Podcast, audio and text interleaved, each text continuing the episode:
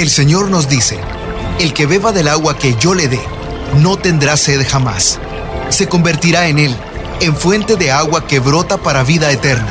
Y para conocer más de esa agua que nos da vida, Buenos días en el camino presenta El Cántaro, un segmento conducido por el padre José Román Flecha, doctor en teología moral, quien nos orienta sobre la verdad de nuestra fe.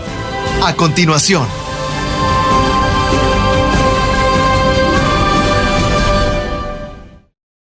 Mis queridos hermanos, queridas hermanas, aquí estoy. Buenos días, algunos, buenas tardes. Soy el padre José Román Flecha, sacerdote de la diócesis de León, en España. Estos dos días pasados he estado en mi ciudad de León. Sí, mm, hice algunas visitas, celebré la Santa Misa, como saben, en el monasterio de las Benedictinas nuestra Señora de Carvajal. Después tuve una reunión en el seminario con los sacerdotes encargados de la formación permanente del clero para preparar los temas del curso próximo.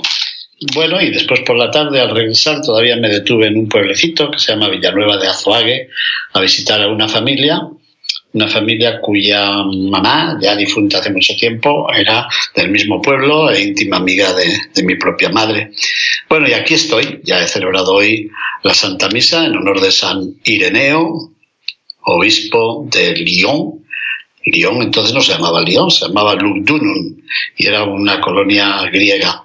Eh, he comentado las palabras que hoy leemos en el oficio de lecturas, que son suyas propias, hermosas, que dicen, lo voy a decir en latín, Gloria Dei vivens homo, la gloria de Dios es la vida del hombre.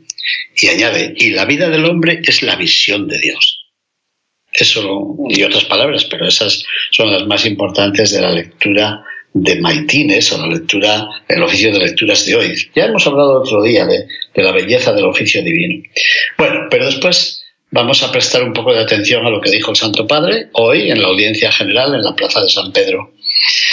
Como saben, lleva un tiempo haciendo unas catequesis sobre la pasión por la evangelización, el celo apostólico del creyente.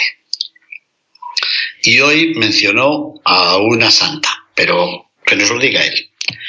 Queridos hermanos y hermanas, buenos días. Hoy tenemos que tener un poco de paciencia con este calor. Gracias por haber venido con este calor, con este sol. Muchas gracias por vuestra visita, por la visita de todos ustedes. Pues bien, en esta serie de catequesis sobre el celo apostólico, estamos encontrando algunas figuras ejemplares de hombres y de mujeres de todo tiempo y de todo lugar que han dado su vida por el Evangelio. Recordamos que ya habló de San Pablo, claro, y habló de tantos misioneros de un lado y de otro, hombres y mujeres. Y dijo, y hoy, hoy vamos lejos, vamos a ir a Oceanía, un continente formado por muchísimas islas, grandes y pequeñas. La fe en Cristo, que tantos emigrantes europeos llevaron a esas tierras, echó raíces pronto y dio frutos muy abundantes. Así lo dice la exhortación apostólica y la Iglesia de Oceanía. Bueno, pues entre esos hay una religiosa extraordinaria, Santa María MacKillop. No sé cómo se pronunciará, que me perdonen, que me perdonen sus hijas y hermanas si no lo pronuncio bien. Vivió entre el año 1842 al 1909. 1909, el año en que nació mi mamá. De 1842 al 1909. Y es la fundadora de las Hermanas de San José del Sagrado Corazón. ¿Y qué hizo? Dedicó su vida a la formación intelectual y religiosa de los pobres en la Australia del campo, la Australia rural. Sí, ahora hay gente que va a Australia, pero van a los grandes acontecimientos deportivos. Bueno, pues esta tal Mary, Mary McKillop, nació cerca de Melbourne, Melbourne dicen otros, de padres que emigraron a Australia desde Escocia, a que nos parecía ya que su apellido era escocés. Y de niña, fíjese, finales o mediados del siglo XIX, se sintió llamada por Dios a servirlo, a servir a Dios y a dar testimonio de Dios no solo con las palabras, sino sobre todo con una vida transformada por la presencia de Dios. Esto es importante y si me permiten, algo de esto voy a explicar en una de las charlas que me han sido encomendadas en el próximo Metanoia que vamos a celebrar el mes próximo. Dar testimonio no solo con las palabras, sino sobre todo con una vida transformada por la presencia de Dios. Bueno, pues al igual que María Magdalena, que fue la primera en encontrar a Jesús resucitado, ¿se acuerdan? Allá en el huerto y confundirlo con el hortelano, esta Mary MacKillop fue enviada por el Señor a llevar también el anuncio a los discípulos de alguna manera. Esta tal Mary estaba convencida de ser ella también enviada a difundir la buena noticia, es decir, el Evangelio, y a atraer a otros al encuentro con el Dios vivo, con el Dios viviente. Y eso desde muy jovencita, mediados del siglo XIX, fíjense. Bueno, pues leyendo con sabiduría los signos de los tiempos, como había dicho Jesús, que había que leer los signos de los tiempos, esta entendió que para ella la mejor forma de hacerlo era a través de la educación de los jóvenes. ¿Y esto por qué? Porque ella era consciente de que la educación católica es una forma de evangelización. Tiene que serlo. Es una gran forma de evangelización. Y lo decimos a los profesores que hacen clase en escuelas católicas, pero también lo decimos a los jóvenes que están estudiando en escuelas católicas. Y alguien nos contó algo de esto hace unos pocos días. Bueno, pues esta buena mujer estaba convencida de que eso era importante, que la educación católica es ya una forma de transmitir el Evangelio. Bueno, si podemos decirlo, podemos decir que cada santo es una misión, ¿no? Y así lo dijo el Papa en su exhortación, gocen y regocíjense. Cada santo es una misión, y es cierto. Si cada persona es distinta, si Dios no nos ha hecho como los adobes de las antiguas misiones de California, con un molde para que sean todos los adobes iguales, si a cada uno de nosotros el Señor nos ha hecho con nuestras particularidades, bueno, un hombre de mi pueblo decía que cada uno es cada uno y tiene sus cada unadas. Bueno, sí. Pues lo mismo ocurre con los santos. Cada santo tiene también su intuición, tiene su forma de escuchar la palabra de Dios, tiene su forma de entender la misión que le ha sido dirigida. O tal vez se puede decir que cada santo es una misión, es un proyecto del Padre Celestial. ¿Para qué? Para reflejar, para encarnar un aspecto concreto del Evangelio y en un momento determinado de la historia y en un lugar concreto. Bueno, pues Mary McKillop lo fue sobre todo a través de la fundación de escuelas católicas. Es importante esto. Dice el Papa que una característica esencial del celo de aquella mujer, una característica de su celo por el Evangelio consistía en cuidar de los pobres y de los marginados. Y esto me llena de alegría, porque hay muchos que creen que la opción por los pobres y el cuidado por los pobres ha surgido ahora. Y no es verdad. Hemos visto muchos santos que se han dedicado a atender a los pobres y a los leprosos y a los enfermos y a los contaminados por una gran epidemia, como San Luis Gonzaga, cuya fiesta celebrábamos la semana pasada. Bueno, pues el Papa ha dicho que eso de cuidar a los pobres y a los marginados es, como dicen los jóvenes de hoy, súper, súper importante. ¿Por qué? Porque en el modo de seguir al Señor, en el camino de la santidad, y eso es el camino cristiano, los pobres, los marginados, los olvidados, son enormemente importantes. Al parecer no pintan nada en la sociedad. Y sin embargo son son los protagonistas. Y una persona no puede ir adelante en la santidad si no se dedica también a los pobres, de una forma o de otra, porque hay muchas formas de atender a los pobres. Bueno, pues estos pobres que necesitan de la ayuda del Señor, llevan la presencia del Señor. Y el Papa nos contó algo de su propia vida, como hace muchas veces. Dice, una vez leí una frase que me impresionó mucho y decía así, el protagonista de la historia es el mendigo. Los mendigos son aquellos que atraen la atención sobre la injusticia, que es la gran pobreza en el mundo. Está bien. Los mendigos son los protagonistas. En cambio, yo recuerdo cuando en el seminario menor estudié historia de España, solo se nos hablaba de los reyes. Bueno, y algunos los recuerdo muy bien. El rey de España va a ir a mi ciudad de León ahora, estos días, a recordar cómo el rey Alfonso IX de León promovió el parlamentarismo allí en, el claustro de la Basílica Colegiata de San Isidoro. Pero ahí estudié yo quién era ese Alfonso IX, de quién era hijo, de quién era padre, cómo se había casado con Teresa de Portugal, de la cual tuvo que separarse luego porque eran parientes, luego se casó con doña Berenguela, de ahí nació mm, Fernando III el Santo, sí, sí, rey y santo, que tenía que ser el, patrón de esta región. Bueno, todo eso lo aprendí, pero parecía, me parecía a mí, cuando yo tenía esos pocos años, que los protagonistas de la historia eran los reyes, y los príncipes, y los infantes, y las infantas. Y el Papa decía, no, no, los protagonistas son los pobres, los mendigos. Y añadió, hoy se gasta el dinero para fabricar armas y no para producir comidas.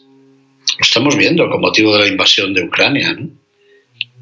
Todos presumen de las potentes armas que tienen, de cómo funcionan esos drones ahora modernos. Bueno, pero qué poco se habla de las comidas. Y añadió el Papa, y no lo olviden, ¿eh? no hay santidad si de una manera o de otra no hay cuidado de los pobres, de los necesitados, de aquellos que están un poco en la frontera, en las periferias, dice él, ¿verdad?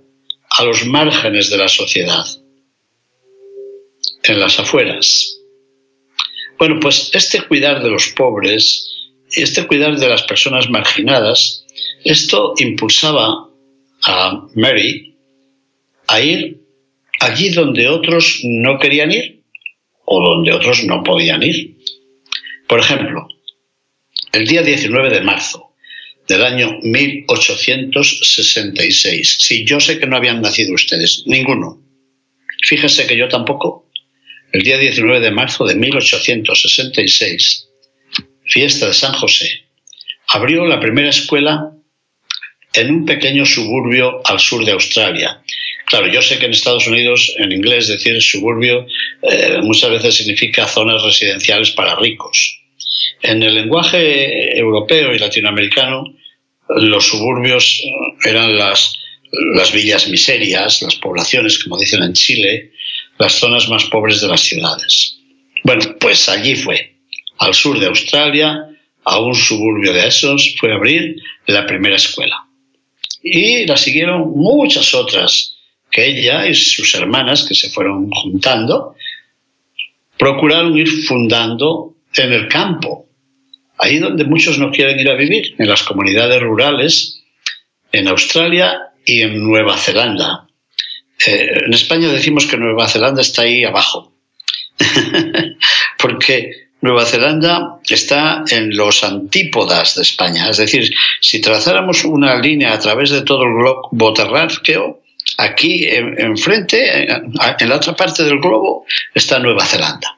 Bueno, pues ahí, ahí nos trasladamos ahora con la mente a los campos, a los pueblecitos, a las zonas rurales de Australia y de Nueva Zelanda.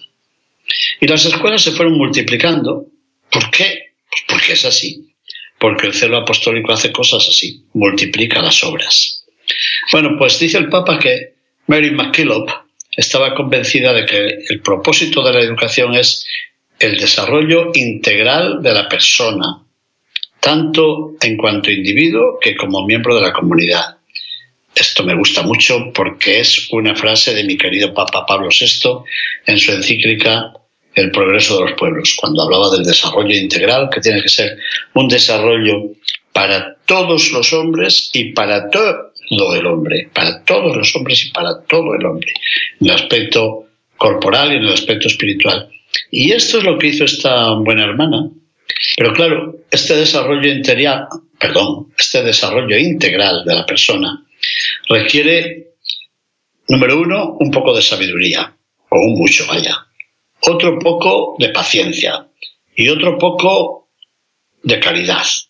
¿Y eso por quién? ¿Por parte del capellán de la escuela? ¿Por parte del profesor de religión? No, también por el profesor de matemáticas, por todos los profesores. Todos tienen que tener sabiduría, paciencia y caridad. ¿Y eso por qué? Porque educar no es solamente exhortar a los chiquillos para que se aprendan la tabla de multiplicar. Por lo menos cuando yo era niño la teníamos que aprender.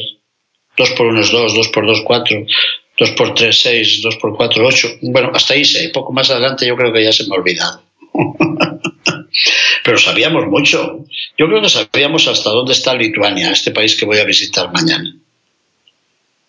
Pero no, la educación no consiste solo en llenar la cabeza de ideas, de datos, de cifras, no. Entonces, ¿en qué consiste la educación? Y el Papa lo ha explicado bien. Educar es acompañar a los estudiantes, animar a los estudiantes. ¿Para qué? Para que avancen en el camino del crecimiento total, integral, del crecimiento humano y espiritual. Y en una escuela cristiana, mostrándoles además a los alumnos cuánto la amistad con Jesús resucitado dilata el corazón. La amistad con Jesús hace la vida más humana, la amistad con Jesús resucitado nos libera, como dijimos también en este programa hace dos días cuando hablaron de aquellas jóvenes que no quieren ir a la iglesia. Y dije, con palabras muy fuertes, no saben lo que pierden. Bueno, pues el Papa lo ha dicho hoy. La amistad con Jesús resucitado dilata el corazón y hace la vida de tus hijos y de tus hijas más humana, más cristiana, más humana y más libre. ¿Por qué? Porque educar, educere en latín, que significa ir acompañando, sacar de un encierro y acompañar por el camino. Educar es ayudar a pensar bien.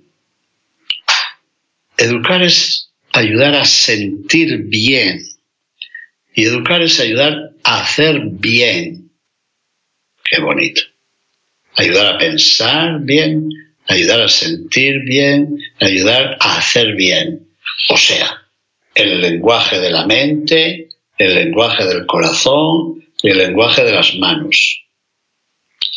Mm, Santo Padre, yo creo que le voy a copiar esto, ¿eh? Me parece que lo voy a repetir ahora cuando vaya a Lituania. Educar es ayudar, enseñar a pensar bien, función de la mente, a sentir bien, el lenguaje del corazón, y hacer bien, el lenguaje de las manos. Bueno, con razón ha dicho el Papa, miren, esto, esta orientación, esta visión, esta concepción, es plenamente actual hoy. Y lo que ha dicho tiene mucho que ver para mi país, en el cual ha habido no sé cuántas leyes sobre educación. El Papa nos ha dicho, esta visión de ayudar a pensar, ayudar a sentir y ayudar a actuar, es actual hoy porque sentimos la necesidad de un pacto educativo, un pacto que sea capaz de unir a las familias, a las escuelas y a toda la sociedad. Porque si no, si en la familia le dicen, hijo, tienes que comportarte de esta manera, y en la escuela hay un profesor o dos o tres que dicen, no, eso es una tontería, tienes que comportarte de esta otra.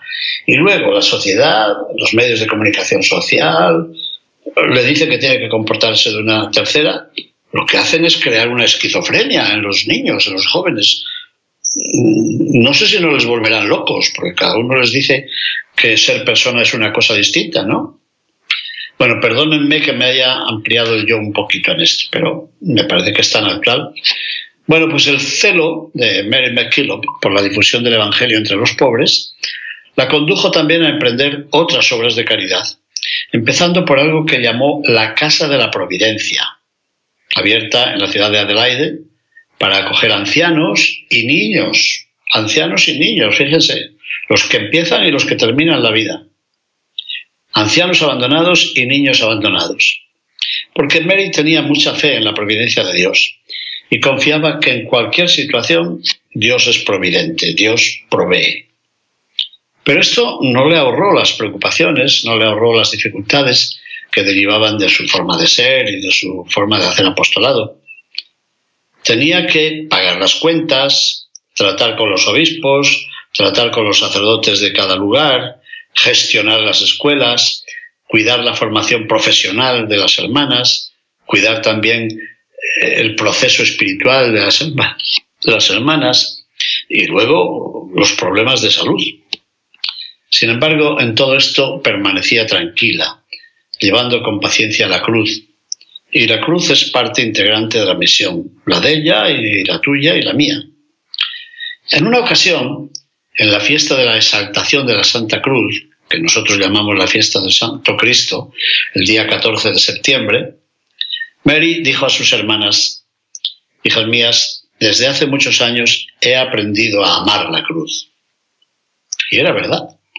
No se rindió en los momentos de prueba, no se rindió en los tiempos de oscuridad, cuando su alegría era muchas veces amortiguada por la oposición que recibía, por los rechazos que recibía. Y nos dijo el Papa, ¿lo ven? Todos los santos han encontrado oposición, todos, y también dentro de la Iglesia. Y es verdad, ya lo hemos comentado hablando de varios santos, por ejemplo de San Bernardo. Dijo, es curioso esto. También ella las tuvo.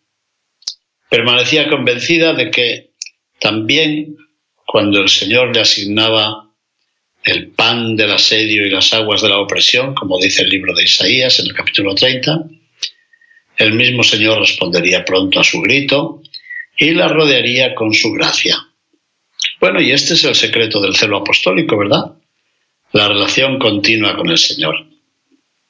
Bueno, y estuvo a punto ya de terminar cuando nos dijo, hermanos y hermanas, el discipulado misionero de Santa Mary MacKillop, su respuesta creativa a las necesidades de la Iglesia de su tiempo, su compromiso por la formación integral de los jóvenes, puede inspirarnos hoy a todos nosotros, que estamos llamados a ser levadura del Evangelio en nuestra sociedad en rápida transformación.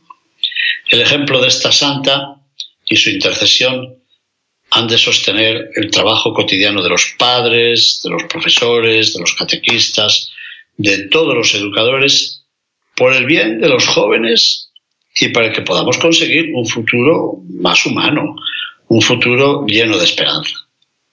Bueno, me ha gustado mucho esto que nos ha dicho hoy el Santo Padre recordando a esta santa. Les confieso una cosa que yo creo que no había oído hablar nunca de ella. Pero desde ahora prometo que voy a buscar su vida porque seguramente tiene mucho que explicarnos y enseñarnos hoy. El Papa nos dijo, pidamos al Señor, por intercesión de Santa María MacKillop y todos los santos y santas que se dedicaron a la educación, que sostenga el trabajo cotidiano de los padres, de los maestros, de los catequistas, de los formadores, por el bien de la juventud y en vistas a un futuro de paz y de fraternidad. Santo Padre, si me permite, yo añadiría, y pidamos esto ahora, en vísperas de la Jornada Mundial de la Juventud, que se va a celebrar muy pronto en Lisboa, capital de Portugal. Hay muchas personas de aquí, también de mi tierra. En mi ciudad de León he visto, ayer León viaja a Lisboa hay muchos jóvenes que se están preparando para la celebración de la Jornada Mundial de la Juventud.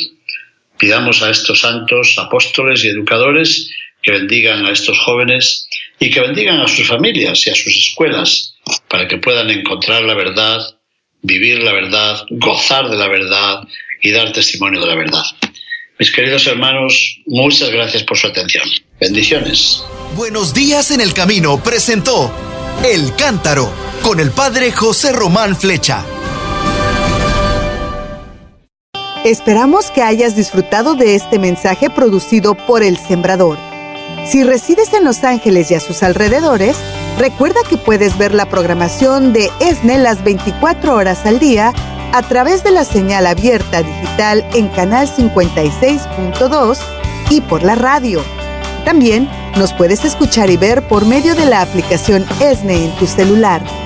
Búscanos en las redes sociales y en nuestro canal de YouTube como Noel Díaz ESNE. No te pierdas la gran variedad de mensajes y artículos religiosos para el crecimiento de tu vida espiritual. El número de nuestras oficinas es el 773-777-7773 y puedes visitarnos por internet a elsembrador.org. El Sembrador Nueva Evangelización. Gracias por ser parte de esta gran familia. ¿Sabías que? La 540M en Salinas, California es la primera estación de ESNE, con programación 100% católica, totalmente en inglés, y la gran noticia es que la puedes escuchar en cualquier parte del mundo a través de la página jesusthesower.com y de la aplicación ESNE. Pasa la voz a tus hijos, amigos y familiares que se comuniquen mejor en inglés para que reciban el mensaje de la palabra de Dios.